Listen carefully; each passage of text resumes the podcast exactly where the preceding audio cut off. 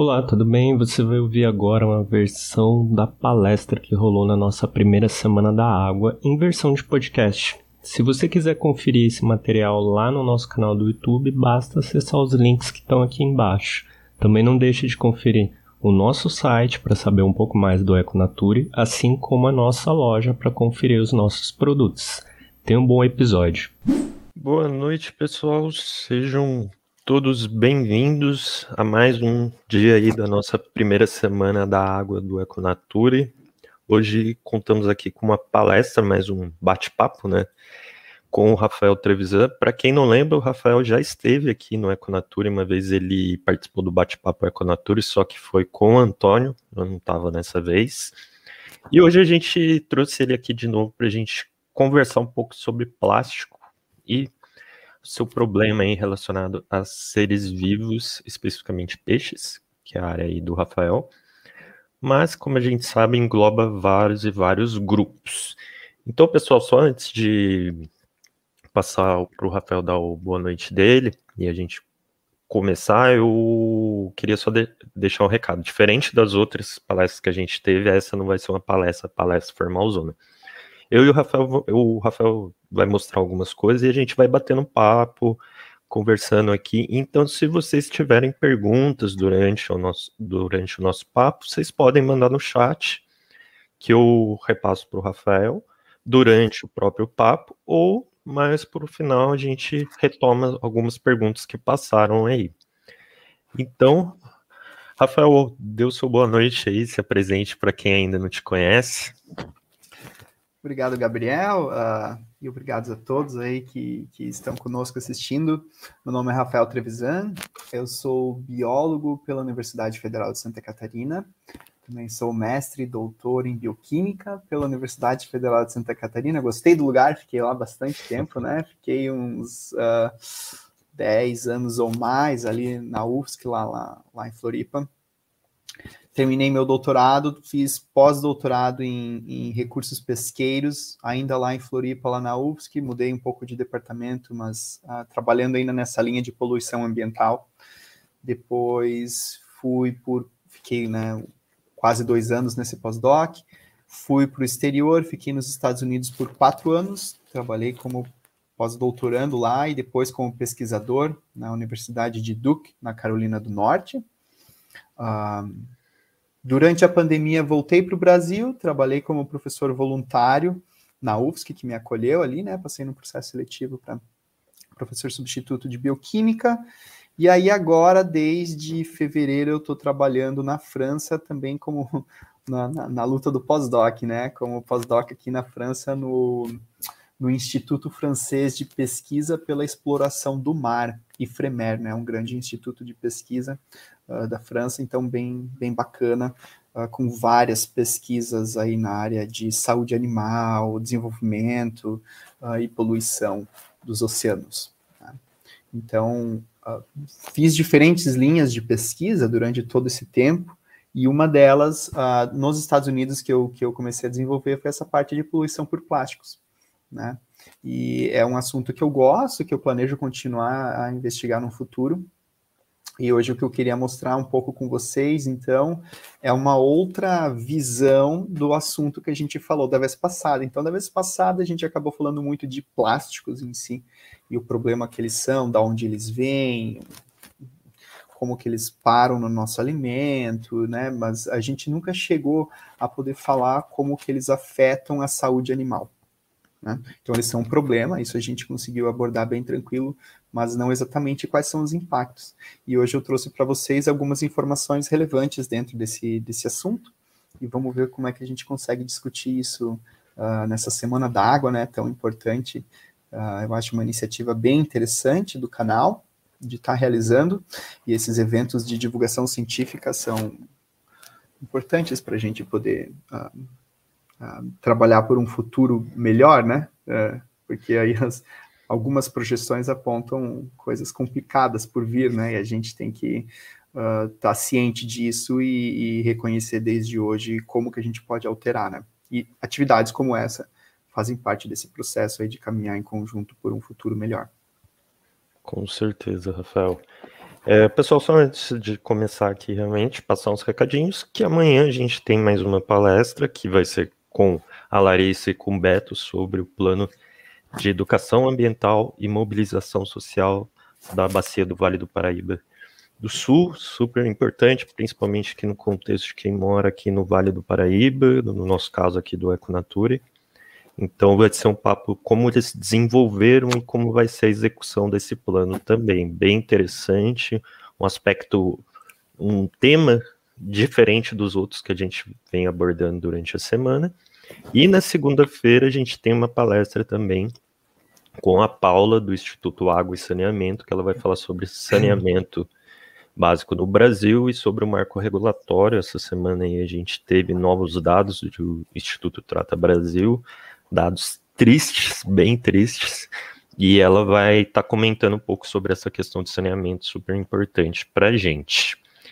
Dados os recados, ah, e um outro recado é para quem não viu, ou na terça a gente teve uma palestra com o professor Camilo, onde ele falou sobre presença de drogas ilícitas em águas marinhas, um assunto bem interessante. E agradeço o Rafael que fez essa indicação para gente também, muito boa.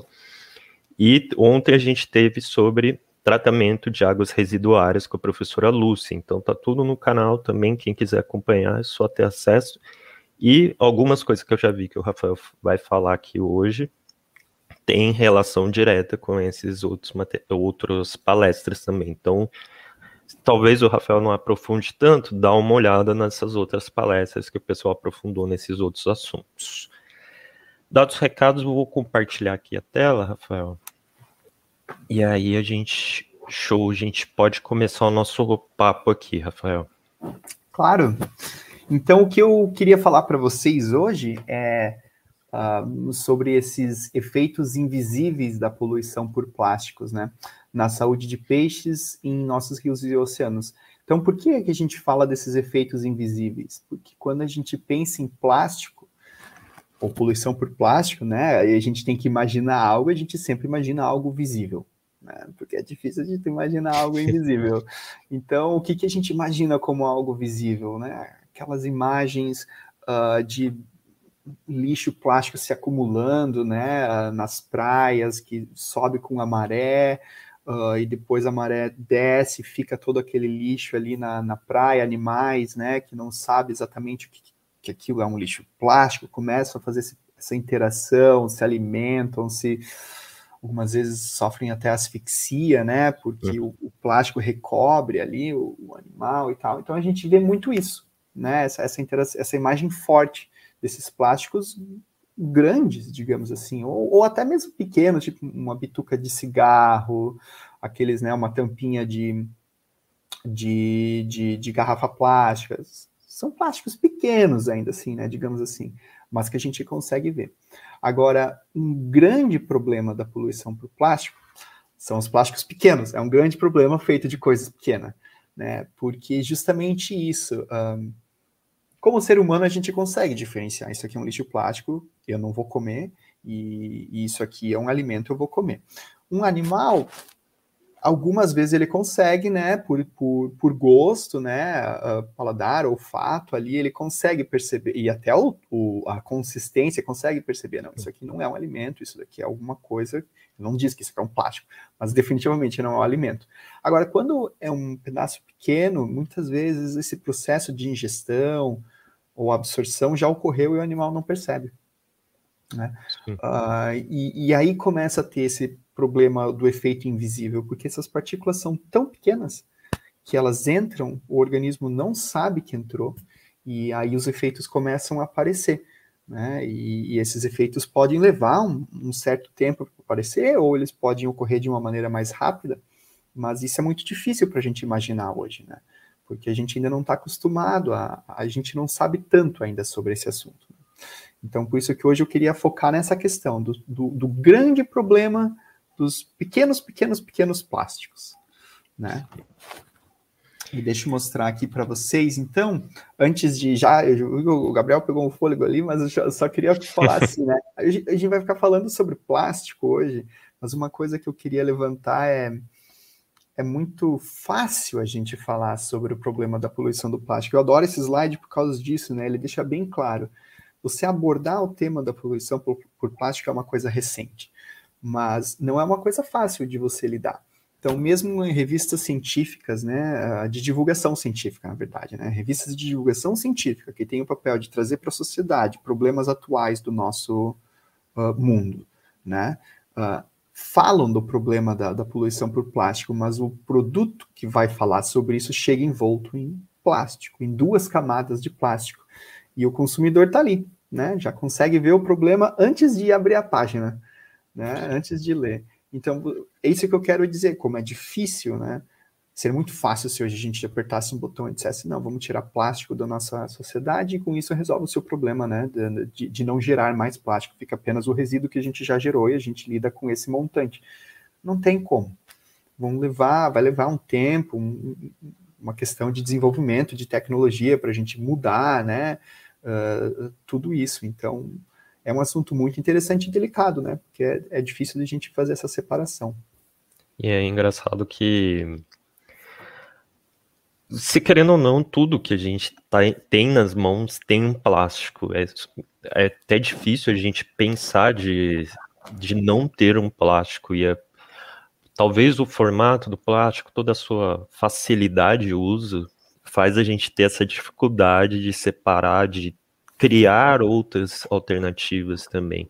E quando se cria, também tem muita discussão de realmente aquilo é uma alternativa funcional, que não está poluindo, que não está gerando danos, ou a gente só está criando algo para mitigar, entre aspas, né, o problema. Sim.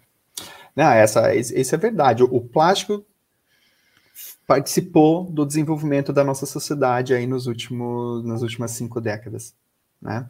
Uh, e hoje ele faz parte de do teu dia a dia, a cada minuto você está interagindo agora nesse computador, no celular, na sua roupa, possivelmente, num relógio, tênis, mal, né? Uh, utensílios às vezes de cozinha, uh, você vai dirigir seu carro, tem plástico por tudo, o pneu é plástico e é um dos maiores geradores de, de, de pequenos plásticos. O simples fato de você dirigir gera uma quantidade de microplásticos para o ambiente. Sim. Você vai pegar um ônibus, também gera. Tá? Menos, mas gera. Você lavar sua roupa gera resíduos plásticos para o ambiente. Não tem como você não lavar roupa. Né? Uh, então você vê, são todas todas questões pequenas, não é simplesmente o lixo que nem que você fala, né? Ah, não é só a embalagem plástica ali que eu vou pôr para reciclar que vai uh, resolver o problema, porque está impregnado. E outra coisa, né, que eu acho que a gente falou isso muito bem da vez passada, uh, o lixo plástico é difícil porque nem tudo que a gente lê como reciclável significa que será reciclado, porque a reciclagem tem um custo e só vale a é questão de economia, uhum. infelizmente. Só vale a pena reciclar se for mais barato do que o produto bruto, puro, né? O, o, o, não reciclado. E hoje, infelizmente, não é tão simples de você reciclar. A triagem é difícil, você tem que, às vezes, mandar para uma fábrica longe, então tem um custo de logística, o material, às vezes, o, o, o pellet gerado ele é de menor qualidade, então você não consegue, às vezes, fazer a mesma coisa, tem uma perda, e assim por diante. Então, também você jogar o seu lixo plástico no o seu resíduo plástico no lixo plástico para reciclagem não significa que você resolveu o seu problema. Porque Muito talvez ele nem vá ser, talvez ele nem vá ser reciclado. Exatamente. Inclusive. Né? Ou vai para um outro país. Isso é uma loucura. Sim. Vai para um outro país sendo exportado, porque o, o país não sabe o que fazer com aquele lixo e não quer o problema e manda para um outro local que está aceitando aquele por, por uma necessidade monetária, que ninguém faz de graça. Né? Então é, é, difícil de você entender a que ponto a gente chegou e como separar isso. É a, o caso da região da África e o sul da Ásia, o caso mais clássico de, desse problema de exportação de resíduos e até aqui no Brasil a gente tem muito disso, a gente portos, nos portos de Santos, volta e meia chega aqueles uh, containers, né, que chama, cheio ah. de resíduos. Inclusive Sim. durante a eu não lembro se foi no começo ou no fim do ano no começo desse ano, no fim do ano passado, chegou um cheio de resíduo de, relacionado a resíduo hospitalar, para a gente ter COVID. o tamanho da dimensão do problema. É. E uma coisa Sim. que Sim. E quando, quando a China baniu importar isso, porque ela recebia muito, criou um caos mundial, porque vários países dependiam da China para fazer esse envio. E aí eles pararam de enviar para a China, pararam, mandaram para outros. Não mudou ainda a mentalidade. Sim, só muda o local, né? O destino. E vira uma, né? é, e vira uma bola de neve. É, uma coisa que você falou, Rafael, que eu acho que é legal para a gente já puxar para falar também desses plásticos invisíveis.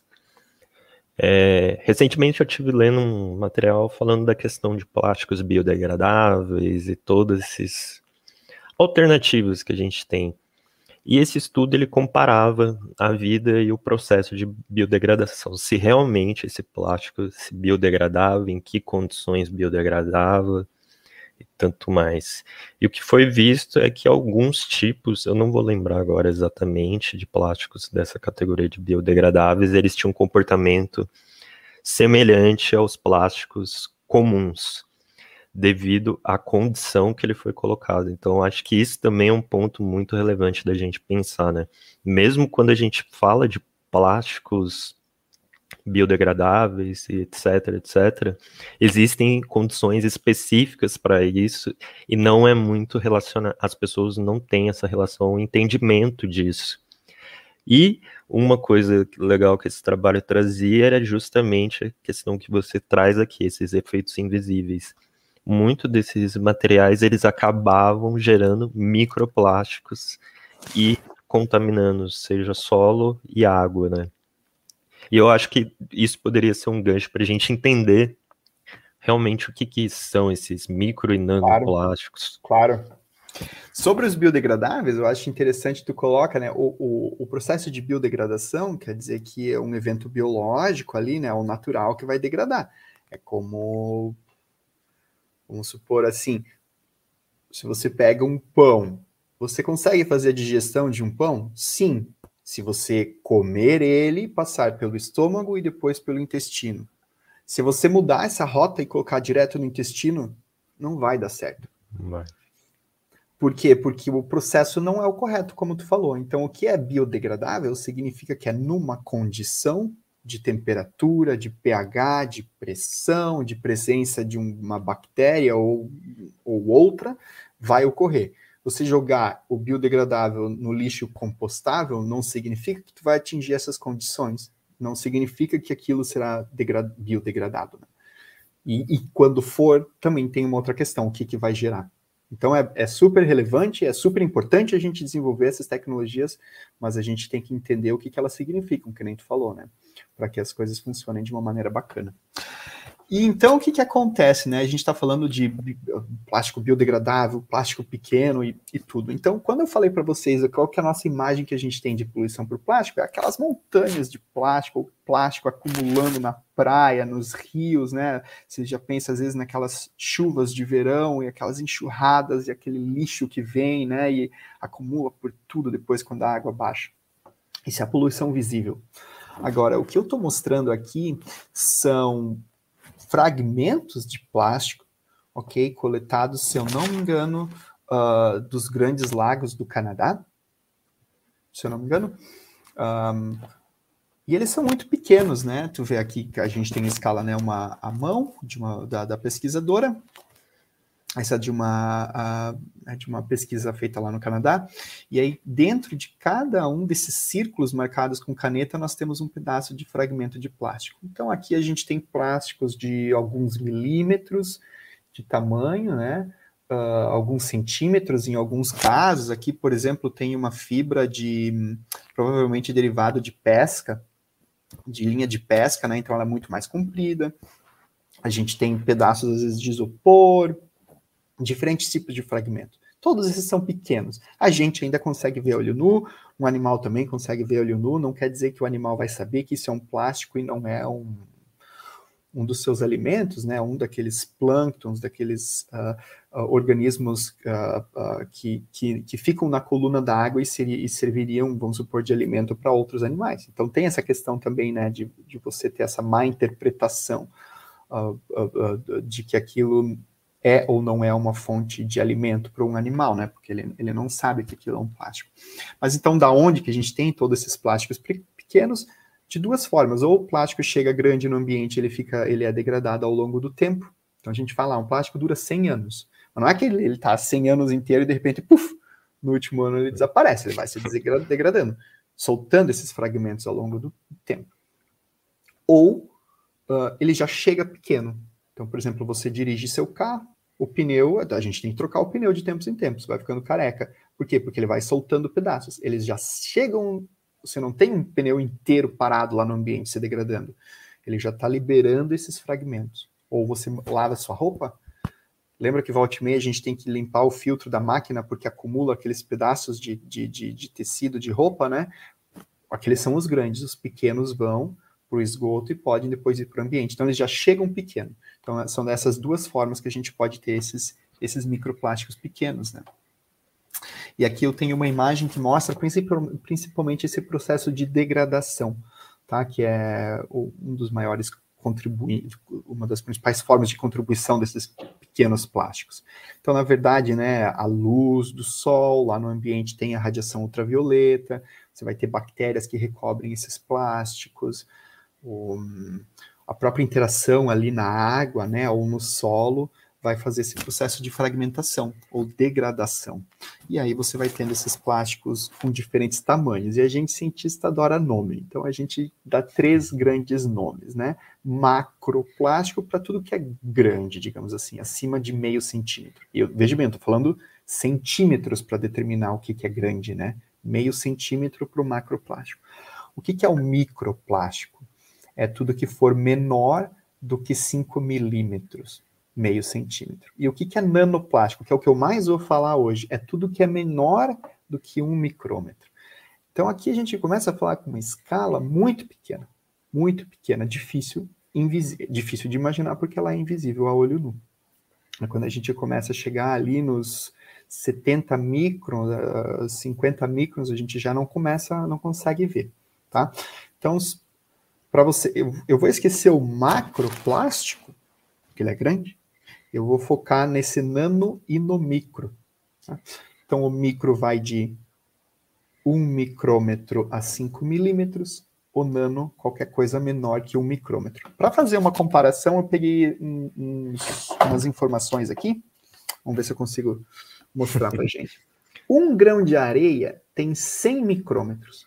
Você pega aquele grão fino, da areia mais branquinha, né? mais, uh, mais fininha, 100 micrômetros. Então, aquilo lá, se você pega um deles, uh, ele ainda seria no mundo do microplástico. Pequeno, mas seria no mundo do microplástico, tá? Uma célula, 10 micrômetros, 10 vezes menor que um grão de areia. Beleza.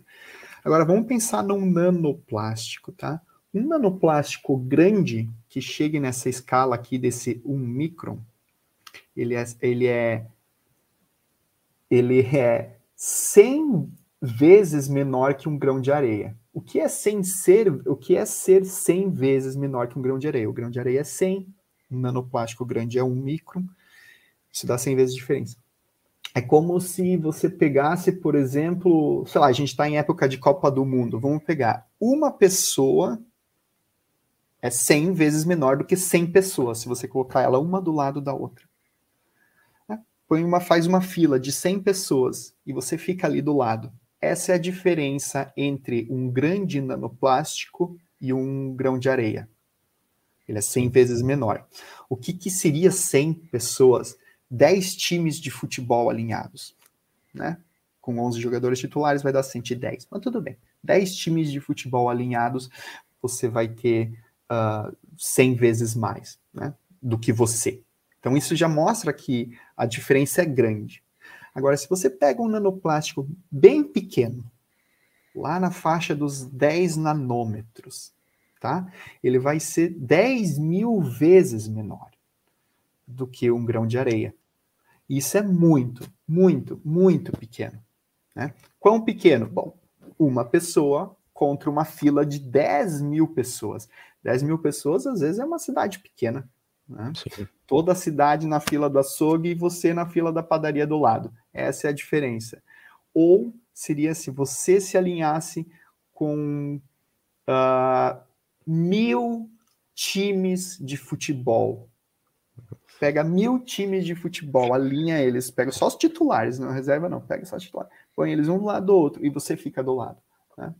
Então, só para ter uma ideia, a Copa do Mundo desse ano a gente tem 32 times. Então, tu precisa de 30 Copas como a de hoje para você conseguir alinhar o suficiente para fazer essa comparação. Por isso que o nanoplástico a gente diz que ele é invisível, né? Porque a gente não consegue ver, óbvio, essa é a primeira questão, tu precisa de um microscópio, um bom microscópio além disso, mas a diferença é muito grande. E então o animal no ambiente não vê o nanoplástico. O nanoplástico está lá, ele está lá no meio dessa água, né? Que o animal está. Tá, que a gente está falando de organismos aquáticos hoje. E aí, com isso, ele está constantemente ingerindo com água que, que, que, né, que passa pelas brânquias, que vai junto com o alimento e assim por diante. Ele não tem a mínima ideia do que está acontecendo. A gente não tem a mínima ideia do que está acontecendo. Hoje saiu um estudo que mostra que a gente tem microplásticos no sangue. Né? Isso está vindo de garrafas de água plástico que a gente usa para tomar e plástico que embala comida. Né? Que daí a gente come a comida. Então, tu não come o plástico da embalagem. Mas os fragmentos estão lá. Então, por isso, quando a gente passa para essa escala diminuta aqui, tão pequena, né, que você tem que alinhar, para comparar, é a linha, é a diferença de milhares de pessoas contra você, aí é um mundo que é muito, não tem como o animal conseguir perceber isso. E aí aquilo vai entrando. E por ser tão pequeno, aquilo começa a se mover dentro do corpo. Ele não fica preso na boca, não fica preso no, na garganta, no estômago, no intestino, como acontece com um plástico grande que pode causar asfixia, asfixia, sufocamento, bloqueio do intestino, que é muito grande. Não, esse ele é pequeno. E aí, por ele ser pequeno, ele, ele se difunde. E aí começa a aparecer aonde? No cérebro, no intestino, nos rins, no coração, nas gônadas, né? E, e aí os problemas passam a ser de diferentes maneiras, né? Fisiologia como um todo é afetada, animal, a saúde animal é afetada. Eu acho que dá até para a gente, para deixar mais claro ainda, Rafael, fazer uma referência ao que a gente está passando, né? A pandemia é o exemplo claro do que seria o caso do nanoplástico. A gente não enxerga, não vê um vírus, não vê, não tem a dimensão dele, mas causa estragos estão aí espalhado por todo canto. Agora a gente tem um pouco mais de controle, né? Mas tá por todo canto e causa danos gigantescos. E é a mesma coisa aqui, a gente tem isso, como o Rafael bem salientou, liberado a todo momento, todo canto está sendo liberado, seja roupa, seja é, qualquer produto. E esse, esse estudo que saiu hoje é bem claro também, né? É, não precisa ser uma fonte aonde uma fonte muito distante para a gente chegar nesse plástico. Esse plástico está do nosso lado, a gente está consumindo ele cada vez mais sem perceber. Sim. E é o que a gente falou no começo lá, os volumes de utilização de plástico, infelizmente, em vez de diminuir, vão aumentando. Né? É, é surreal a gente ver isso até falando, por exemplo, de embalagens, acho que foi no primeiro ano que a gente do Econatura, a gente fez um post relacionado a isso e mostrava aquele série de embalagens que você vê de produtos alimentares que é surreal. Tinha uma das embalagens que era, por exemplo, colocar a clara de um ovo dentro de um saco plástico para vender. É, é. é surreal. Então a gente vive um looping de para que a gente precisa de certas coisas, né? Sim. É... Sim, às vezes você vai no. Eu fiquei impressionado uma vez que eu estava num aeroporto e, e tinha o pedaço do, do, de um mamão ou de um melão também todo envolto, né? Não, não, não, dá nem mais vontade de você comer, porque ele já banhou todo aquele plástico ali, né? Que ele soltou água por tudo lá. E você pensa, nossa, né? Que ponto que realmente é que ponto que a gente chegou. Mas países estão banindo o uso de plástico, por exemplo, começaram a banir o uso de plástico em uma série de coisas. Uh, a França, por exemplo, acabou de banir o uso de plástico uh, ah, para embalagem de frutas e verduras e legumes, né? Então começa-se um processo, né? Começa-se um processo. Eu acho que essa década vai ser bem importante. Essa década aí tem que ser, tem que ser, né? As coisas já começaram e, e muita coisa aí tá, tá por vir. Acho que é retornar um pouco às origens, né? Talvez Sim. o estilo de consumo como é em feiras livres, como era mais antigamente também. Tipo, consumir mais o local, né? Que é. você não precisa da embalagem plástica para transportar num avião ou num caminhão ou num ônibus, né? Sim.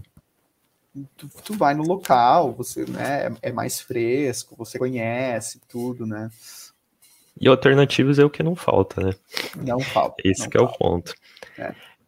Rafael, a gente falou aqui, né, dos pontos, acho que a gente globou muito bem para entender para o pessoal como esse plástico é gerado, como a gente chega nesse tamanho que não dá nem para imaginar, né? Mas eu Sim. acho que a gente podia agora partir para para a parte biológica aí. Claro. Mas para nossa área, né? Claro. Então eu, eu entender como chega aí, que, que, gera tudo isso. Sim. Então uma vez que ele está lá no ambiente, vai entrar. Não tem, né, é muito difícil de você evitar. Então o que que a gente tem? Eu separei aqui nesse slide cinco pontos que eu acho que são importantes de a gente abordar, né?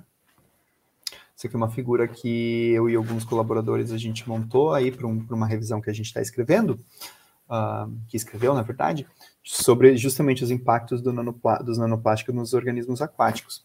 E a primeira coisa que a gente tem que entender aqui no número um é que no ambiente é uma mistura muito complexa de nanoplásticos de diferentes tamanhos, cores, formas, tipos, né? Um, e assim por diante. Então, você não tem eles puros, eles eles estão interagindo lá no meio.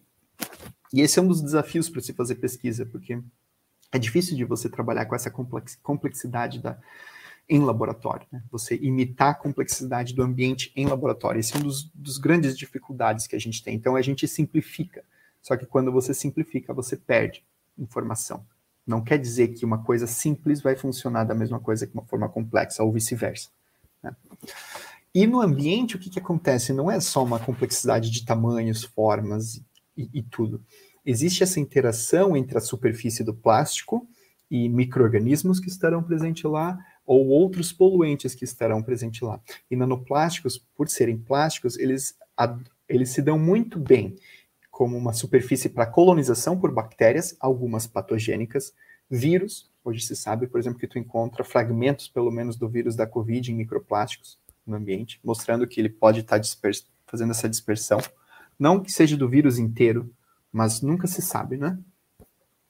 E também de outros poluentes. Então a gente sabe que quando você pega o microplástico do ambiente, ele vai ter metal, vai ter, pode ter, desculpa, pode ter metal, pesticida, retardante de chama, derivado de petróleo, uh, uma série, né, uma, uma disruptor endócrino. Eu, um, um, tempo eu cogitei fazer um trabalho com o Camilo, né, que vocês conversaram na terça-feira, essa interação de plástico com drogas ilícitas, porque está tudo no ambiente né? Eles estão uhum. todos juntos.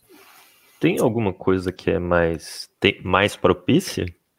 Tudo que, tu, tudo que for, que a gente fala apolar, ou que goste mais de lipídio, que não gosta de água, tudo que não gosta da água vai tender a se acumular no plástico, né? Então, uhum. derivados de petróleo um, é, são, são compostos que realmente não se dão bem com a água, então vão interagir muito forte. Um, alguns metais, mercúrio, você consegue algumas formas metiladas de mercúrio, você consegue encontrar ali. Alguns tipos de pesticidas também são comuns, tá? Uhum. Mas uh, geralmente a gente diria que são esses mais orgânicos, assim, digamos assim, e, e que não gostam muito d'água. Sim. Mas e aí, uma vez que eles estão lá, eles vão sofrer modificações químicas, porque eles ficam lá flutuando no ambiente. Então, o que era um pesticida A quando chega no organismo, porque o organismo vai ingerir o plástico, é um coquetel quando você ingere, né? Não é mais o pesticida A, é o pesticida A modificado pelo ambiente, pela luz solar, por bactérias que grudaram em cima e começaram a fazer decomposição de alguns compostos químicos e assim por diante. Então, também, né?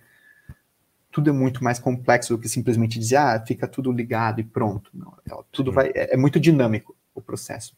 Mas então o que acontece, né? Vamos sair do número 2 e chegar para o número 3, vamos supor. 3 e 4 ali. O plástico entra no animal, tá? E vamos começar com o 4. Ele vai para diferentes tecidos. Então, por o nanoplástico ser pequeno, não quer dizer que ele tem que ser necessariamente ingerido pelo sistema digestório. Então, ele pode atravessar a brânquia, por exemplo, a gente vai falando de peixe agora, tá? Então, atravessa a brânquia, chega no sangue, do sangue pode ir para inúmeros tecidos. Os plásticos são pequenos o suficiente para atravessar a barreira que protege o cérebro do sangue. A gente tem uma barreira chama barreira hematoencefálica, que é justamente para evitar que um monte de coisa entre lá, e patógenos e tal, entre no cérebro. Mas o plástico é tão pequeno, no plástico, que ele atravessa essa barreira e chega no cérebro. Ele é tão pequeno que consegue atravessar algumas barreiras, pode também sair do sistema digestório e ir para o sangue. No caso de vertebrados, é, mamíferos, consegue atravessar a placenta e chegar no feto. Né? Ele do sangue pode chegar nas gônadas. Então você começa a afetar vários sistemas do corpo. E uma coisa interessante é que quando ele afeta a gônada, ele chega na gônada, eu vou mostrar para vocês que eu fiz um estudo que mostra que você consegue ah, afetar a próxima geração antes dela ter nascido. Porque a gônada está lá com o gameta, e o gameta que vai dar origem à geração, e o gameta já tem plástico dentro dele. Então você nem nasceu, você sujeito indeterminado, peixe indeterminado.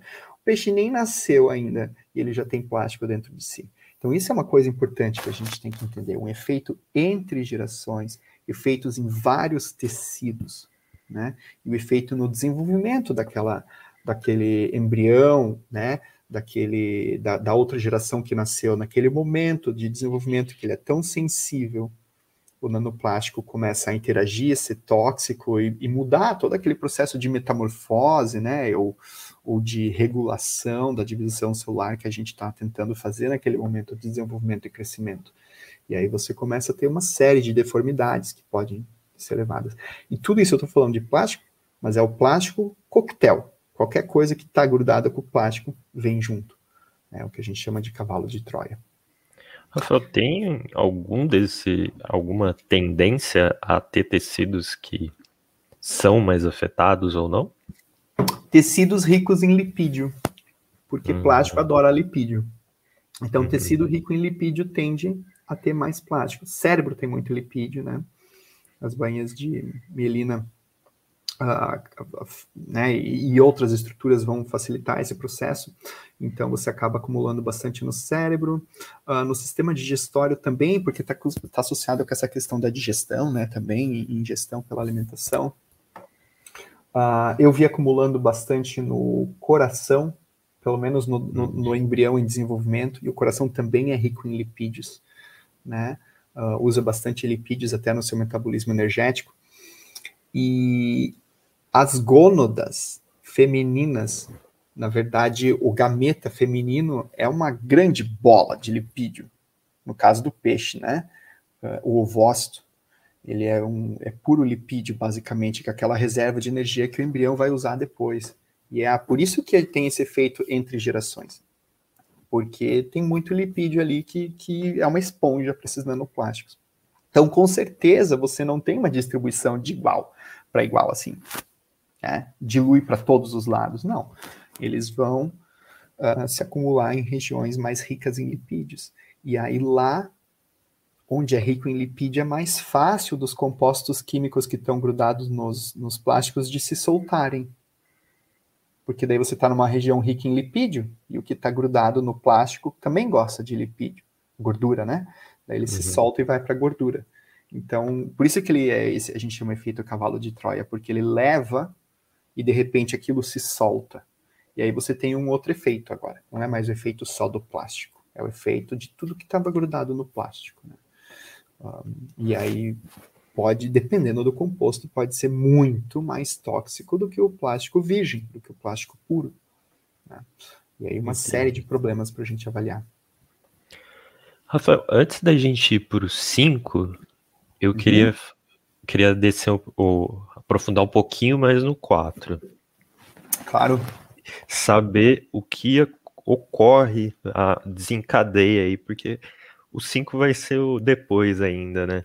Mas eu queria saber mais uma consequência, não né, o 5, na verdade, mas eu queria saber desses tipos de tecido alguns detalhezinhos do que vai acontecendo aí. Claro.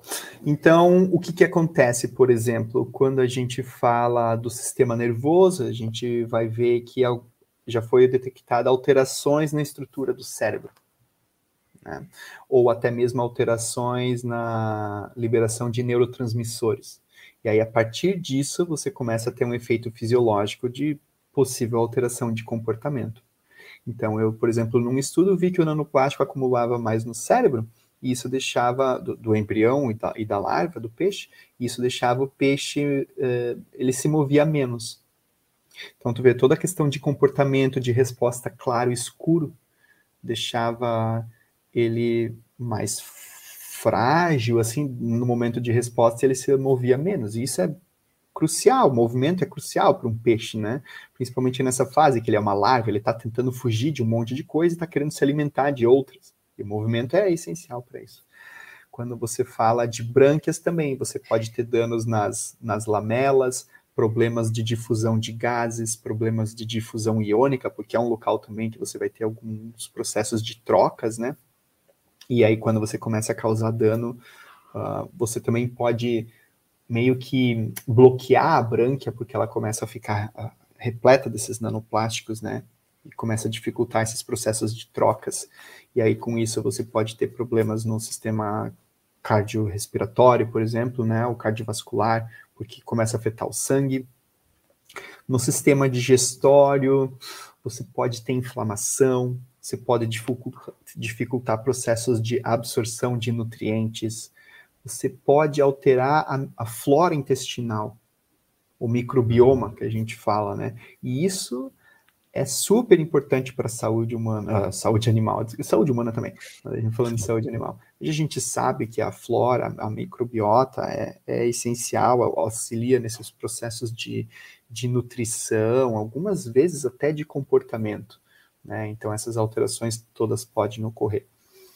E quando a gente fala de gônadas, aí eu, eu comentei, né? Vai para a gônada, chega no gameta, do gameta pode afetar o gameta antes mesmo da reprodução, pode diminuir a, a eficiência da fertilização. Então, quer dizer, né, você começa a gerar menos descendentes férteis. Uh, os descendentes que são. Não, não é que gera menos descendentes férteis, gera menos descendentes Sim. porque você é menos fértil, né? Você peixe. E aí o, a, a, próxima geração, além de você gerar ela menor, ela vai ter um problema porque ela está com plástico dentro de si e, e, e, não sabe lidar com aquilo, então pode ter problemas de deformidades, então uma menor taxa de crescimento, né? Essas deformidades podem ocasionar uma menor uh, sucesso, né? No, no, das larvas, e aí você vai afetando a população. Aos poucos, tu vai sempre afetando a população quando você começa a passar de um efeito celular para um efeito fisiológico. E justamente como os nanoplásticos conseguem atingir diferentes sistemas fisiológicos, eles têm o potencial de causar diferentes efeitos e ultimamente uh, chegar numa população. Então esses são alguns exemplos, né, que eu coloquei. Não sei se tu quer que eu fale de repente de algum mais em específico. Mas esse é, de uma maneira geral, alguns exemplos de como os diferentes tecidos são, são alvos desses plásticos. Uh, eu queria fazer uma outra questão, sair um pouco do da fisiologia e metabolismo para saber do aspecto ecológico, se já tem alguns estudos relacionando o impacto que gera nesses indivíduos e, e na população como um todo. Ah, isso, isso é o desafio da ecotoxicologia, né? Que é a minha área. A ecotoxicologia é essa toxicologia ambiental e ela justamente usa, né, de ferramentas que vão da célula.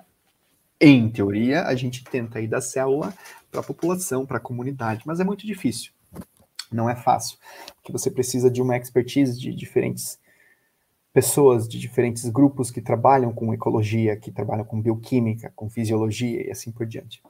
Mas uma coisa que eu acho, um exemplo que eu acho bem interessante, que se sabe, pequenos plásticos, e aí não é só nano, pode ser o micro também, uh, afetam, por exemplo, corais, e os danos que eles causam nos corais uh, faz com que uh, eles sejam mais propensos a sofrerem infecções por alguns patógenos e adquirir doenças. E aí essas doenças diminuem a resiliência do coral, da comunidade de coral como um todo. E o, porque uma vez que você afeta o, o, o, o coral em si, você tem todas as espécies que dependem dele. Então, um coral doente afeta toda uma comunidade, na verdade, várias populações de peixes e, e, e invertebrados que dependem daquele coral. Então, isso já se sabe, né? Uh, alguns estudos bem interessantes nesse lado.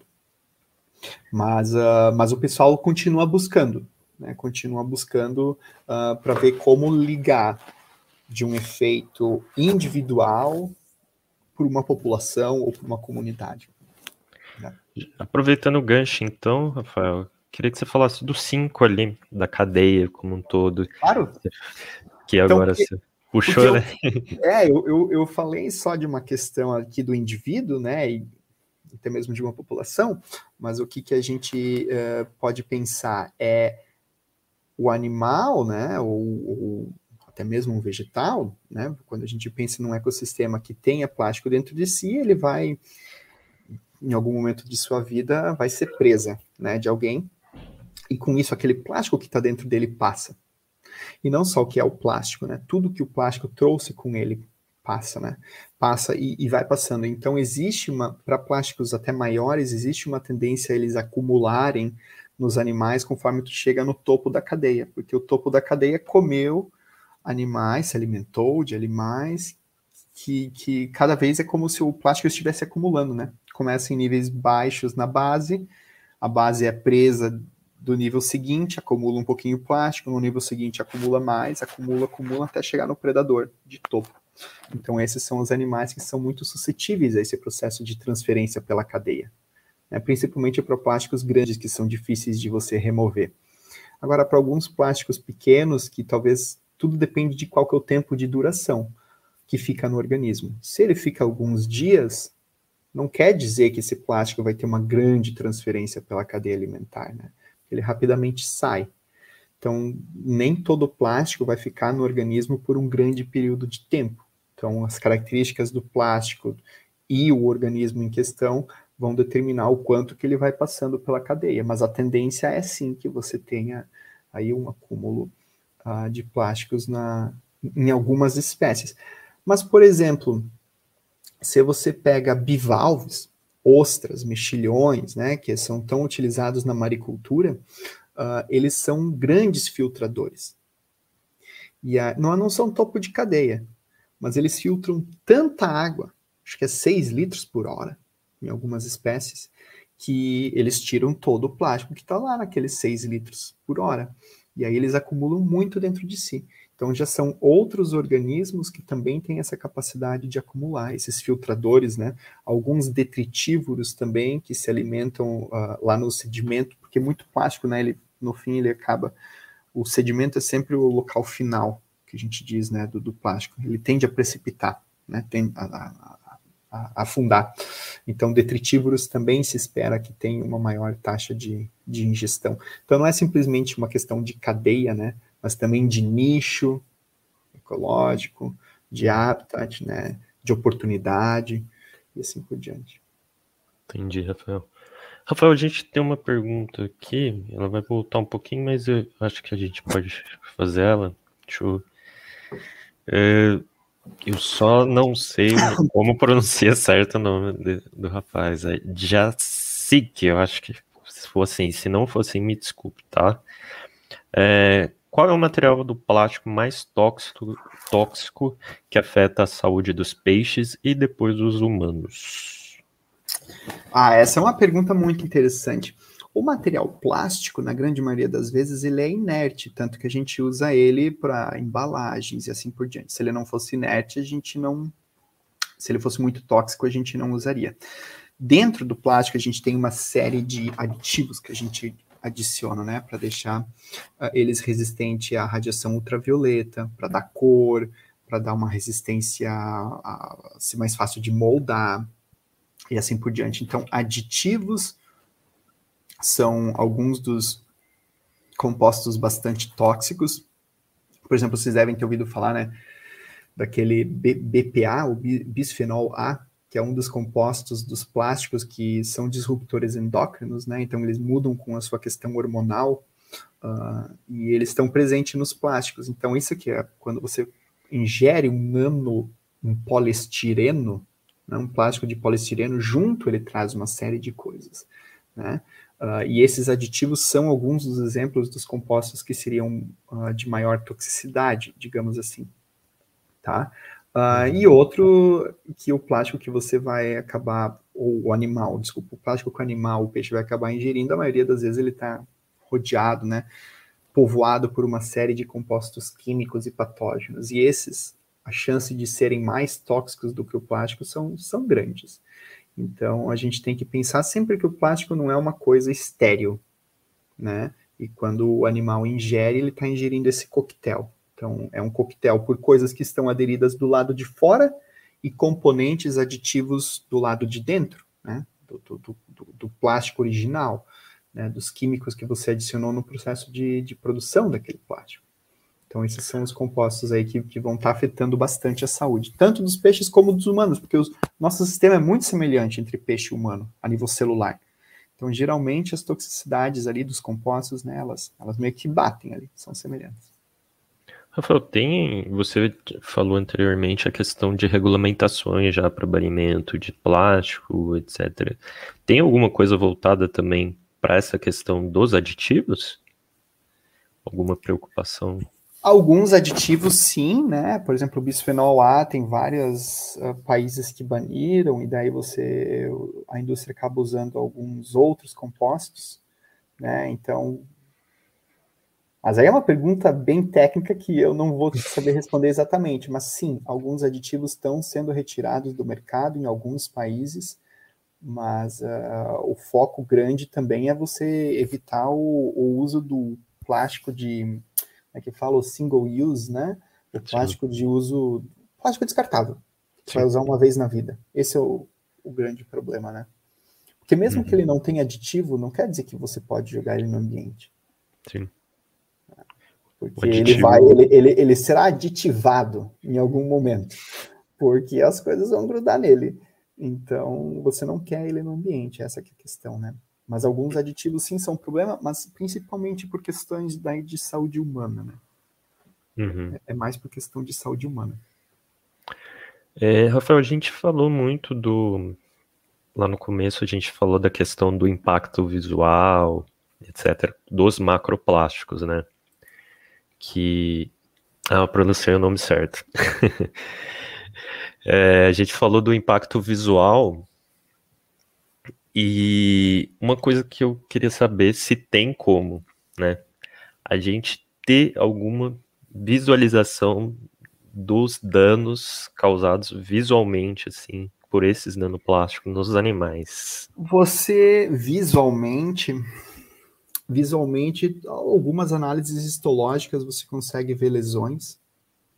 Mas né? maior, maior ainda. Ah, você consegue ver efeitos no comportamento. Uhum. Então, claro, né, quando você passa mais para essa questão de fisiologia, sim, eu acho que eu devo ter um slide com isso. Aqui, por exemplo, eu tenho um slide que mostra esses efeitos de deformidade nos embriões. Então, aqui são embriões expostos a alguns tipos de microplásticos. Esse deveria ser a, a cara de um embrião saudável. Aqui ele começa a ter vários edemas né? Então, esse acúmulo de água na região, que, no, na membrana que recobre o coração, edemas no saco vitelínico, deformidades aqui na cabeça, na região da formação da mandíbula. Esse animal aqui não vai conseguir, não vai sobreviver, ele mal consegue se locomover. Né? Então, como é um estudo de laboratório, você consegue ainda ver ele, no ambiente você não veria mais. Esse animal teria sido predado já em algum momento ou nem teria sobrevive, sobrevivido ao. O ambiente não é uma região muito fácil de viver, né? Uh, para um peixe assim. Então, esses são alguns dos efeitos que a gente vê visualmente muito fácil, né, no desenvolvimento. Esses animais são muito sensíveis essas fases embrionárias. E uh, talvez aqui, talvez aqui eu poderia colocar algumas coisas. Então aqui eu tenho como que a gente consegue ligar o efeito dos nanoplásticos aqui mostrado em NP nos diferentes sistemas do, de, de, do nosso corpo também, mas de um peixe, né? Então se você pega aqui como que você sai do efeito do, do aparelho reprodutor, então se acumula lá nas gônadas, passa para os gametas, causa-se deformidade e uma série de coisas podem acontecer. Então, vai afetar o desenvolvimento do animal, vai afetar a sua taxa de crescimento, né? Isso vai causar um declínio da população. Né? Se você pega outro exemplo, já falei aqui, né? Sistema imune, lá da história dos corais. Você afeta as células imunológicas, deixa o organismo mais sensível, imunossuprimido, a gente fala, né? uh, ou seja, mais fácil de adquirir doenças, e com isso também você vai acabar pegando doenças que, dependendo da doença, vão ter uma série, uma série de outros comportamentos. Então aqui a gente tem um exemplo para alguns exemplos para cada sistema. Mas olha só, não é que um sistema vai gerar um efeito, né? Esses efeitos são eh, todos interligados. Então você pode ultimamente afetar o desenvolvimento não só pelo sistema reprodutor, mas se o embrião tem um metabolismo energético menos eficiente, se ele tem um problema cardiorrespiratório, não consegue obter tanto oxigênio, ele não vai conseguir crescer porque ele vai produzir menos energia, né? Se não tem um sistema nervoso ok, talvez vá ter um problema de comportamento que vai evitar o processo de alimentação daquela larva ou de fuga de predador. Né? Então você vê que desenvolvimento, crescimento começa a ser afetado por várias de várias maneiras, né? E isso na, depois na fase adulta também, se você pega a reprodução, um animal que não se alimenta direito, não tem energia suficiente para gastar para a reprodução. Um animal que está com o sistema reprodutor falho não vai ter uma reprodução muito eficiente. Um animal com um comportamento estranho talvez não encontre o parceiro ou a parceira para fazer a reprodução. Talvez doenças atinjam o sistema reprodutor, né? Então aqui a gente tem uma série. Performance natatória, então o animal tem que migrar, o animal tem que fugir de um predador, tem que buscar uma presa, né? Ele precisa ter uma eficiência na sua natação. Isso pode ser afetado por uma série de fatores fisiológicos. Uh, e também uh, é, alimentação, evasão de predadores e doenças, a gente já falou. Então, esses são exemplos de como tu afeta o indivíduo, e aí, claro, uma vez que tu afeta o indivíduo, você começa a afetar também a população, né? E aí você começa a ter um de declínio populacional, digamos assim. Quanto mais desses efeitos ocorrem, maior o declínio populacional que, que a gente vai ter. Então, daí você começa a ver, né, o nanoplástico de uma coisa pequena, causando um grande efeito numa comunidade, num ecossistema costeiro, numa região de manguezal, num, na foz de um rio, né, ou, ou assim por diante. Sim, a gente acaba tendo um efeito cascata, né? Isso. Vai, querendo ou não, vai ter um efeito cascata. Como você falou, ainda é difícil de mencionar, né? O, todos os efeitos que isso vai gerar ao longo da cadeia da teia, mas é inegável que em uma população, querendo ou não, já vai causar um dano enorme. Como você falou, só se pegar aqui na parte de desenvolvimento já Sim. acabou com a população. Sim. E uma curiosidade que me veio, Rafael, é questão, a gente sabe quando a gente fala de ambientes aquáticos, a questão de localidade não é uma coisa tão é, fechada. A gente nunca restringe problemas certas localidades, né? E eu penso que provavelmente a questão dos nanoplásticos também deve ser assim. Mas existem algumas regiões que talvez tenham mais estudos ou mais informações que já existem muito impacto disso? O 80% do lixo marinho vem de regiões, vem do, na verdade, de atividades terrestres. Então, claro que se você pega regiões costeiras, né, com grande, que é onde a gente mais tem cidades, as maiores cidades, são as regiões, são os ecossistemas aquáticos que mais vão ser afetados. Porque é ali que tem muita gente, é ali que você tem muito lixo gerado, é ali que tu tem muito esgoto, é ali que tu tem muito carro, né, dirigindo e o problema dos pneus gerando. Então, claro, ali você vai gerar mais e rapidamente chega no ecossistema. Ao mesmo tempo, região, algumas regiões onde você eh, desemboca rios que, que cortam regiões com muitas populações. Então, hoje existem cinco, sete, oito grandes rios que levam a grande maioria do lixo plástico para os oceanos.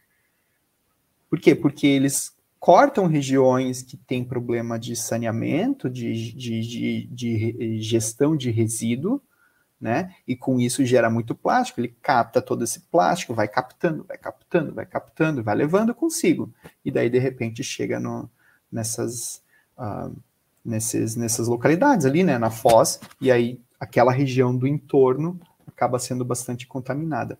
E regiões de menor movimentação de, de, de, correntes. Então, por exemplo, o Mediterrâneo, por ser muito fechado, é um local que a gente sabe que tem prevalência de maiores níveis de pequenos plásticos, né? Porque não tem muita saída, tem muita entrada ali, né? Mas a, saída é muito difícil, então você acaba acumulando muito. Então, tudo que você tem que analisar, né, a presença de grandes rios que trazem ali, uh, quantas correntes você tem, qual é a hidrodinâmica da região, se você tem correntes que estão trazendo lixo de outros locais, que também tem isso, né? O lixo, ele é internacional no oceano, por exemplo. Então, ele vem com as correntes e acaba vindo para cá. Então, no Brasil, tem, tem até um site esqueci o nome agora, mas uh, uh, uh, eu comentei na, eu acho que eu comentei na nossa outra conversa. Tem um site que você consegue ver a modelagem de onde você espera encontrar grandes quantidades de plástico. Você pode ver no mundo todo, regiões costeiras e, e tal. Uhum. E aí você vê no Brasil, por exemplo, tem claro o Rio Amazonas, né, captando bastante.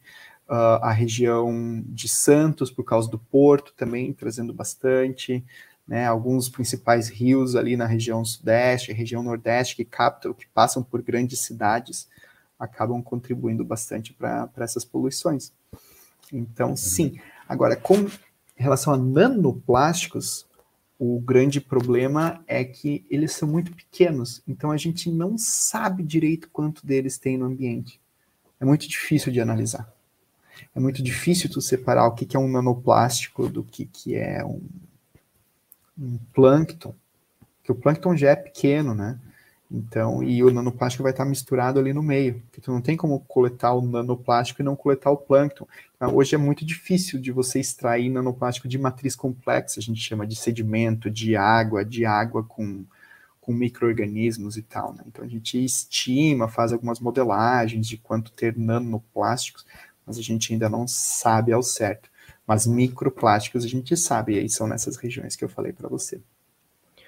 A Ana Maria fez uma pergunta aqui que se relaciona a essa, aproveitar. Já uma lista de espécies que estão com mais chances de contaminação por plástico ou até mesmo ambiente onde há mais chance desta contaminação? A parte de ambiente a gente acabou de comentar aqui, né? Então essas regiões costeiras, regiões com menor circulação, menor saída de água, grandes rios que trazem, né? Uh, esses são, são hotspots, a gente diria, né? Regiões quentes para encontrar plástico. Com relação a, a, espécies que são mais propensas, a gente sabe hoje que frutos do mar, então, tipo, bivalves são grandes alvos por causa dessa. Organismos filtra, filtradores, de modo geral. Alguns animais de topo de cadeia também vão estar tá acumulando mais plásticos. Aves marinhas acumulam bastante plástico também, a gente sabe. Principalmente algumas aves que têm esse hábito, característica urbana, né? Então, algumas gaivotas, por exemplo, que ficam mexendo no lixo, né? Também, ela não faz só por questão de transferência pela cadeia, o próprio comportamento, o hábito urbano ali, já misturado, né, de, de interagir com o resíduo, acaba fazendo com que ela se alimente bastante. Um, mas esses são os que me vêm na cabeça, né? Alguns uhum. topos de cadeia, frutos do mar uh, e um, algumas espécies detritívoras ou que se associam bastante com sedimento também tendem, porque o plástico, no fim, a gente diz que a, o ralo do plástico sempre vai ser o sedimento, porque o plástico, mesmo que ele flutue, plástico boia na maioria das vezes, né? Ele vai se misturando com outras coisas, né? Matéria orgânica que começa a se grudar nele, ele vai ficando mais pesado e aos poucos ele vai para o fundo Sim. e aí acumula no sedimento. Então no sedimento a gente espera que tenha muito e aí animais bentônicos, detritívoros, grandes chances de, de acumular também. É o DGC que até comentou aqui, né? O manguezal também salientou, manguezal é aquela questão muito da questão da entra de novo como o Rafael falou, né, área urbana, né? Sim. Muita muita gente ainda tem costume de jogar muito lixo nesses locais. Assim. É surreal. Até o a gente teve conversando com o Ítalo aqui, ele falou da questão da importância dos manguezais. Quem não conferiu, tem um bate-papo com o Ítalo Braga, ele falou de contaminação relacionada a bitucas, ambientes uhum. marinhos, e ele salientou muito bem essa questão dos manguezais também. É... E é um problema, porque o manguezal é um berçário, né? Então é Sim. onde você tem as, para várias espécies alguns dos estágios mais suscetíveis a estresse. E você vai ter também grandes níveis de poluentes, não só plásticos, né? Mas plásticos também. Então é uma combinação complicada, porque é um ecossistema frágil, digamos assim, nesse aspecto, né, de uma importância tremenda, mas muito exposto, nem tu fala, né, porque tá nas regiões urbanas, não tem tanta circulação ali, não tem uma corrente que, que lava, né, ah, que tira, ah, então é bem complicada a história dos manguezais. Sim.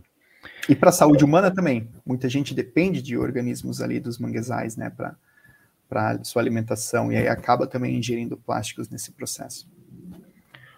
O Felipe fez um comentário aqui, daí eu vou passar para um último tema aqui que eu acho que é legal a gente falar também, Rafael. Ele comentou aqui que já tem pesquisas do plâncton ingerindo esses plásticos, tem potencial a biomagnificação desses contaminantes. É. Isso, então o, o, plâncton está na base da cadeia, né? O zooplâncton que vai fazer esse processo de, de ingestão, e aí uh, ele, ele acaba, fica, no, fica ali no, no, no... E tem alguns estudos com plâncton que é muito interessante. Eles podem pegar um microplástico e nas suas fezes gerar nanoplásticos pela sua oh. própria digestão.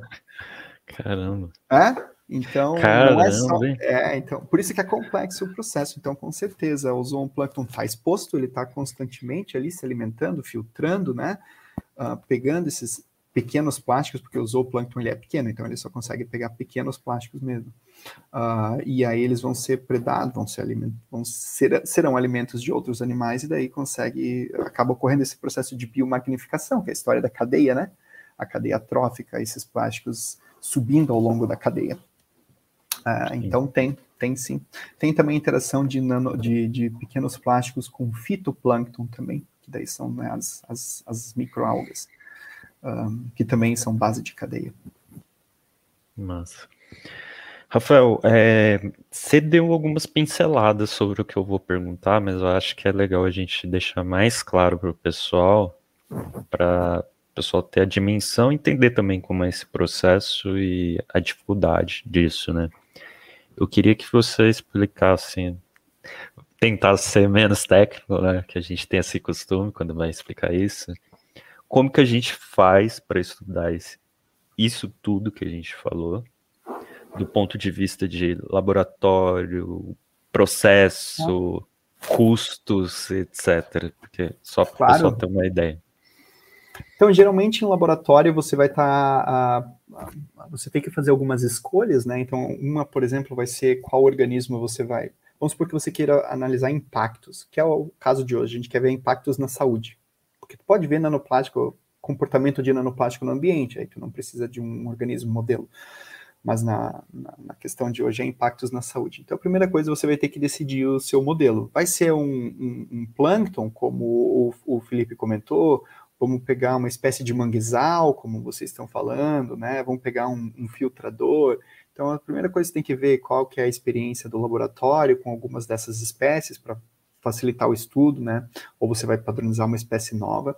E aí tudo depende da pergunta, qual ecossistema você quer usar. Por exemplo, na sua cidade talvez tenha um manguezal. Então, um, seja super relevante para aquela região você está usando uma espécie representativa daquele manguezal. Ou, por exemplo, eu sou de Florianópolis, eu estava fazendo pesquisa em Florianópolis, maior produtor de ostras do país. Então, ostras seria um ótimo modelo para você trabalhar na região de Florianópolis, porque tem essa relevância, né, de trazer o, a ciência para a sociedade, o que, que a sociedade tem naquela região, o que, que a sociedade faz, o que, que a sociedade está exposta em termos de poluição e como que a ciência pode aplicar para aquele local, né. Uh, então, essa é a primeira pergunta que você vai ter que se fazer, quão fácil é de ter esses animais em laboratório, ou se você vai analisar eles do campo. Você pode ver, por exemplo, uh, você tá, mora numa região com pesca artesanal, então você pode estar tá trabalhando com pescadores artesanais e vendo a presença de microplásticos no sistema, de, no sistema digestório do, dos animais que eles pegam ao longo do ano, você vê aonde que tem mais, em que época do ano tem mais, se é um animal mais de topo ou de base de cadeia, assim por diante. E a outra grande pergunta que você vai ter que se fazer é qual plástico você vai, com que tipo de plástico você vai analisar. Você vai trabalhar com um plástico limpo ou um plástico coquetel, digamos assim, né, com vários outros poluentes aderidos a ele. Você vai trabalhar com poliestireno, polipropileno, polietileno, uma mistura de todos, né? Uh, e esses são os grandes desafios. O modelo de plástico é muito difícil, é muito difícil de você obter nanoplástico. E aí, geralmente, quando a gente compra para fazer a pesquisa, eles são todos bonitinhos, todos do mesmo tamanho, mesmo comprimento, mesmo formato, mesma cor, mesma composição. É muito simples. Então, é difícil de você trabalhar com nanoplástico de relevância ambiental, digamos assim. Porque é difícil de você coletar ele do ambiente. Né? Uhum. Uh, você pode tentar produzir ele em laboratório, com diferentes características, mas eu acho que esse é uma das, das nossas grandes dificuldades hoje, tentar realmente imitar em laboratório o que acontece no ambiente, que é essa complexidade, né? E aí, uma vez que você tem o plástico, o modelo e a pergunta, aí você consegue, você pensa em quais parâmetros dentre esse que eu estou mostrando nesse slide, né? Todos esses sistemas fisiológicos, todos os diferentes alvos, quais que você acha que seriam os mais interessantes para o seu estudo. Então, numa região de manguezal, talvez você vai querer trabalhar muito com uma questão de desenvolvimento embrionário, larval, crescimento de juvenis, porque é um berçário. Talvez com animais filtradores, você já possa trabalhar mais com os animais adultos e ver, não sei, talvez as, o, o efeito, por exemplo, no sistema imunológico, para ver se eles vão ser mais suscetíveis a doenças ou não. Né? Então, são várias perguntas que você vai ter que se fazer, não tem como responder todas, então tu tem que ser bem seletivo nesse momento. Né? Mas são, são os desafios de você tentar fazer isso que tem uma relevância ambiental, um plástico que seja relevante, um modelo animal que seja relevante, uma pergunta que responda algo para a sociedade da comunidade local, né? Uh, e, que, e que ajude a caminhar para um, um desenvolvimento de um programa nacional de, de, de combate ao lixo plástico, de restauração de ecossistemas, de desenvolver, por exemplo, novas ideias ou abordagens para fazer algum processo de monitoramento da costa, não sei. Perguntas que você tem que se fazer para que não fique uma coisa muito isolada, digamos assim. Né? Uhum. Então, e falando monetariamente, e, ah, equipamentos também. Precisa de uma boa estrutura, né? Sim, precisa de uma boa estrutura. Porque para você fazer essas análises, um, Claro, você vai fazer as análises que são, que são disponíveis no, naquele laboratório de pesquisa onde você está. Mas se você for fazer uma biologia molecular, uma bioquímica, você vai precisar de uma série de equipamentos mais caros para você conseguir fazer. Os reagentes também não são baratos. Uh, se você vai fazer mas algumas outras, em algumas outras vezes, você pode fazer uma coisa que é bem relevante e mais barata. Por exemplo, para você ver a presença de microplásticos naqueles animais, uh, por exemplo, a história lá dos pescadores artesanais, vamos por que isso seja um projeto. Você não precisa de equipamento caro depois. Você vai ter que abrir o sistema digestório, dar uma olhada numa lupa, quem sabe fazer uma digestão com ácido para tirar matéria orgânica, olhar o que sobrou de resíduo plástico ali numa lupa, depois talvez você vai ter que mostrar que aquilo realmente é plástico, vai buscar uma parceria para ver, uh, a, a confirmar o polímero, porque daí é um equipamento mais difícil, mas você não precisa comprar, você pode fazer por uma parceria, né? Então, no fim, você também depende de muitas pessoas. Se você vai ver uma questão no, no processo de desenvolvimento, também tu pode trabalhar com os embriões, muitas vezes eles são fáceis de obter, né? Uh, e aí, avaliar o processo de desenvolvimento e crescimento, você também pode fazer com uma lupa em diferentes espécies, em diferentes épocas do ano, diferentes condi condições climáticas, condições de alterações globais, temperatura, acidificação dos oceanos, como que isso afeta a toxicidade dos plásticos no desenvolvimento embrionário de um peixe. Uhum. Então, tu, tu não precisa de tanto equipamento, digamos assim, para algumas perguntas, né? Para outras muito específicas, mais moleculares, aí talvez você vai precisar de um equipamentos, equipamentos mais caros. Sim, acho que o ponto-chave é isso que você falou, né? O nivelamento. Até onde você isso. quer chegar. É, mas não quer dizer é, que. E pode, né? é, mas não quer dizer que você precisa de equipamento caro para fazer uma boa pesquisa, né? É, tem que pensar muito bem na pergunta e na relevância para a comunidade ali da, da região você consegue fazer umas coisas interessantes, mesmo limitado. É o que a gente está fazendo hoje no Brasil, né? O dinheiro de Sim. pesquisa está tá limitado, né? A gente vê os gráficos que mostram a disponibilidade, e, mas o pessoal continua na luta, continua fazendo pesquisa e pesquisa boa, porque a Sim. experiência que a gente tem, né, e, e, a formação, ela é interessante. Então, permite que você faça muito com pouco, né? E, e aí a gente segue na luta, né? É o que a gente está tentando. É, antes de eu fazer a última pergunta, Rafael, colocar do Felipe aqui, que eu acho que é legal.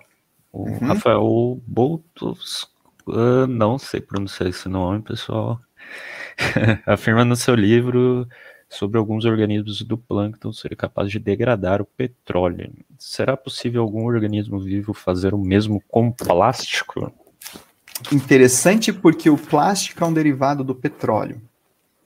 Então, claro, se uhum. você tem organismos que conseguem degradar, tem algumas bactérias, né, plâncton, então, que também conseguem degradar petróleo, aquelas ligações, né, dos, dos, dos hidrocarbonetos, é bem possível que consiga degradar plástico assim. Hoje, até se encontra algumas bactérias que conseguem degradar alguns tipos de plástico. Qual que é a taxa de degradação e a condição que ela precisa para degradar, aí é outra história porque algumas vezes tem que ser uma região anóxica, sem oxigênio. Né? Como é que tu vai promover a quebra de plástico do, no ambiente, a degradação de plástico do ambiente com essa bactéria que só vai funcionar numa região, vamos supor, anóxica? Porque ela é uma bactéria que só vive em regiões anóxicas, né? Então não é tão hum. fácil assim. Mas aí também tem muita biotecnologia, muita engenharia genética por trás, pessoal tentando aprimorar algumas bactérias uh, ah, para fazer esses processos, ou fazer o oposto, né? Aquela história de para toda pergunta de engenharia ou tecnologia tem algum organismo vivo que faz. Como voar? um pássaro ensinou a gente como voar, né? Vamos supor se tu para para pensar. Uh, como conseguir mergulhar em grandes profundidades e assim por diante. Então, o mesmo serve para a degradação de plásticos. Como degradar plásticos? Algumas bactérias, alguns plânctons podem ter essa resposta. E aí, a partir de muita ciência, a gente pode descobrir quais são as proteínas, que condições elas precisam, que modificações a gente pode causar nelas para melhorar a eficiência nessa degradação, até chegar num momento que você cria um mecanismo sintético, não é mais um organismo, mas baseado naquilo com X enzimas para conseguir fazer essa degradação daquele polímero, que dificilmente vai ser de todos, né? Para conseguir degradar polipropileno. Beleza, esse é o sistema que a gente precisa baseado nessa biblioteca de, de bactérias que a gente identificou uh, e a gente conseguiu caracterizar essa via e com essas mutações a gente conseguiu aumentar a eficiência em 300% e agora a taxa está mais viável. Mas essa daí, essa é a questão. Uma série de. de, de né? Esse é o caminho. Um dos caminhos, desculpa, esse é um dos caminhos. Sim. Rafael, para a gente terminar, eu vou voltar aqui para só nós dois. Eu queria. Você falou uma coisa que eu, eu acho que é muito importante, que a gente. Eu, no, no caso, não trabalho mais com isso, mas quando a gente faz ciência, é muito importante a gente pensar no contexto local. Eu acho que é relevante a gente pensar para quem a gente está fazendo isso também, quem que vai se beneficiar disso, e sempre é bom quando a gente consegue fazer um trabalho local que envolva a comunidade e eles possam participar. Diante disso, eu queria saber de você, nas suas pesquisas e no que você vem fazendo, como que você vê a recepção, seja de comunidade, seja de órgãos públicos, seja de outras instituições, quantas informações que você tem conseguido encontrar? Ah, essa é uma pergunta, é uma boa pergunta e difícil de responder. Um, primeiro, eu acho que precisa de muito empenho do cientista em ir atrás dessa interação, porque as pessoas não sabem o que você faz, né? Uhum. E, e, e, precisa de muito tempo para você fazer isso. Então, não é uma coisa, por exemplo, que ultimamente eu infelizmente, eu não tenha conseguido o tempo necessário para fazer dessa maneira. Mas eu busco, através dessas ferramentas de divulgação, a gente tentar como uma comunidade geral como um todo. E quando a gente faz atividades como essa, a gente vê que as pessoas param para pensar, dão uns passos para trás, mudam algumas. Não digo que mudam comportamentos, mas mudam ideias, né? E começam a cogitar coisas que, que não cogitavam antes. Isso é uma coisa que eu tenho buscado. A interação com a parte do governo já é muito mais, eu acho muito mais difícil de acontecer. Né? As vias, para mim, são muito nebulosas de como você vai fazer isso, né? Como que você faz? Você escreve um relatório, manda para o ministério, entra em contato com a secretaria, tem que ir atrás das subsecretarias nas prefeituras. Não é tão simples, digamos assim. Precisa de uma certa politicagem ali no meio, né? De você saber as, as vias, quais são os professores que já têm, talvez, contatos para te indicar, né? Isso eu acho um pouco mais difícil e acabou que eu não consegui. Uma coisa que foi interessante, uma vez que eu estava num congresso, foi a interação com a indústria do plástico. Uhum. Que a indústria do plástico gostaria que a gente não falasse que plástico é ruim. Então, claro, eles tentam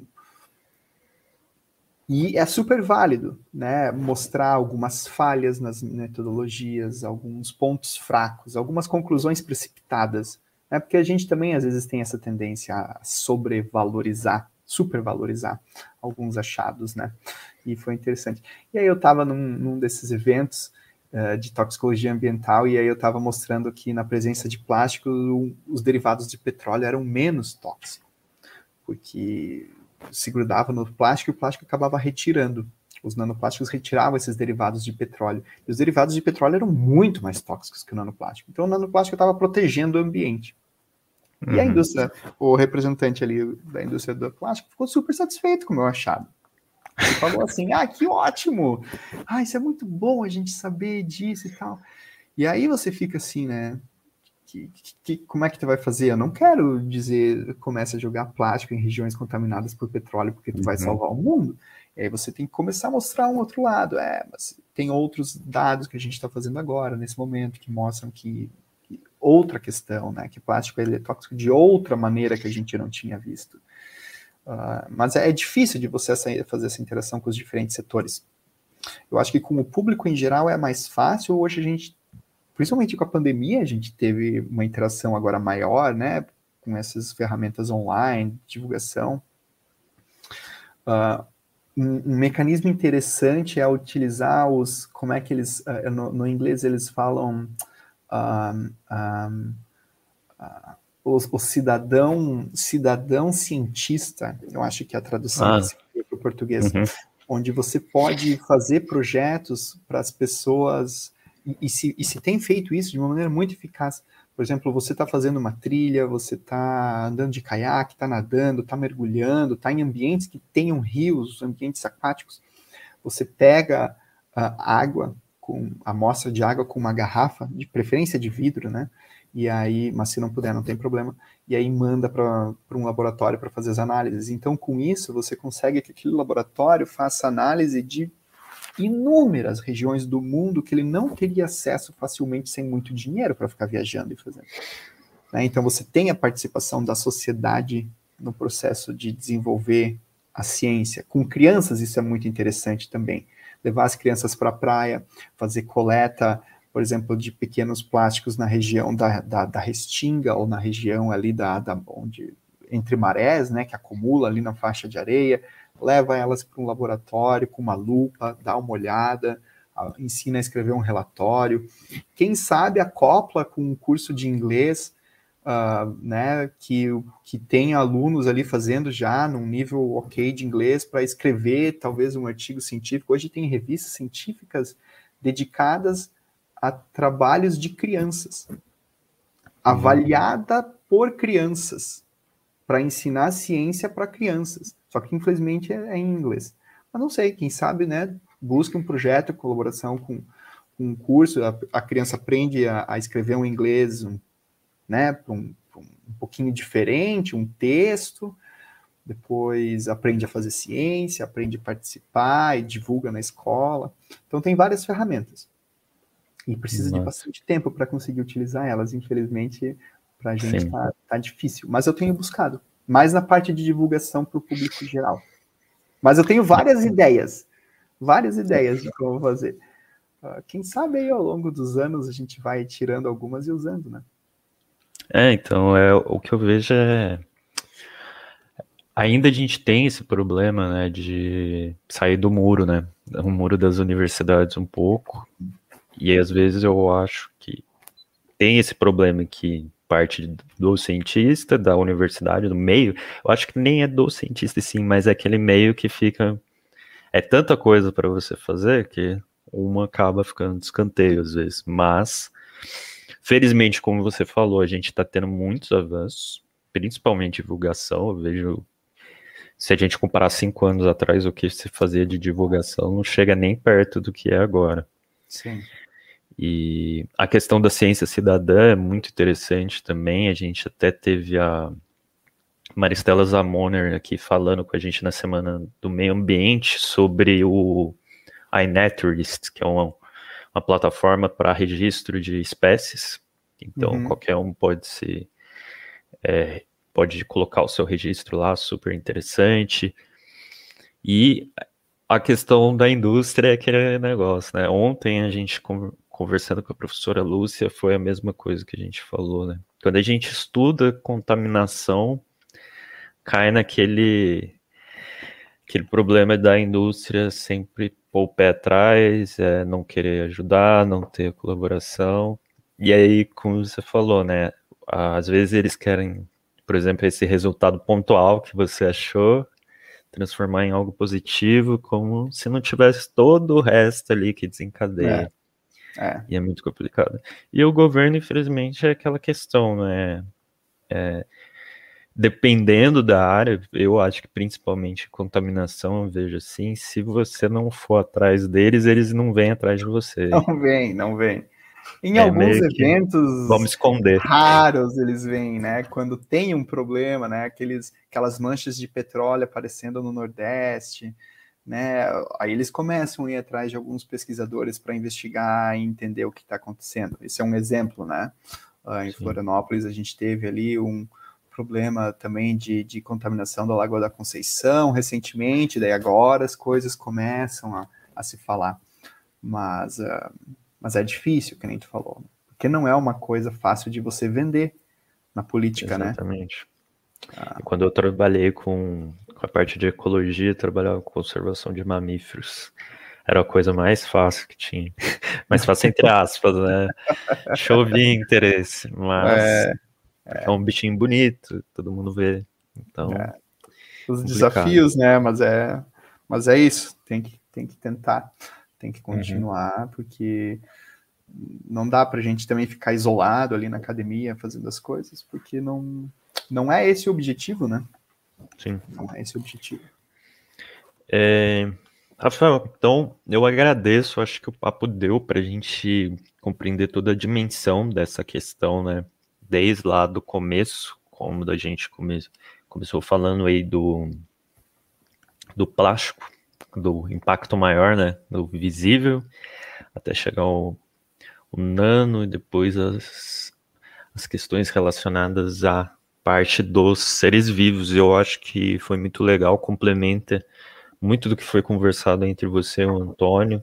E eu acho que é assim, como você mostrou, né?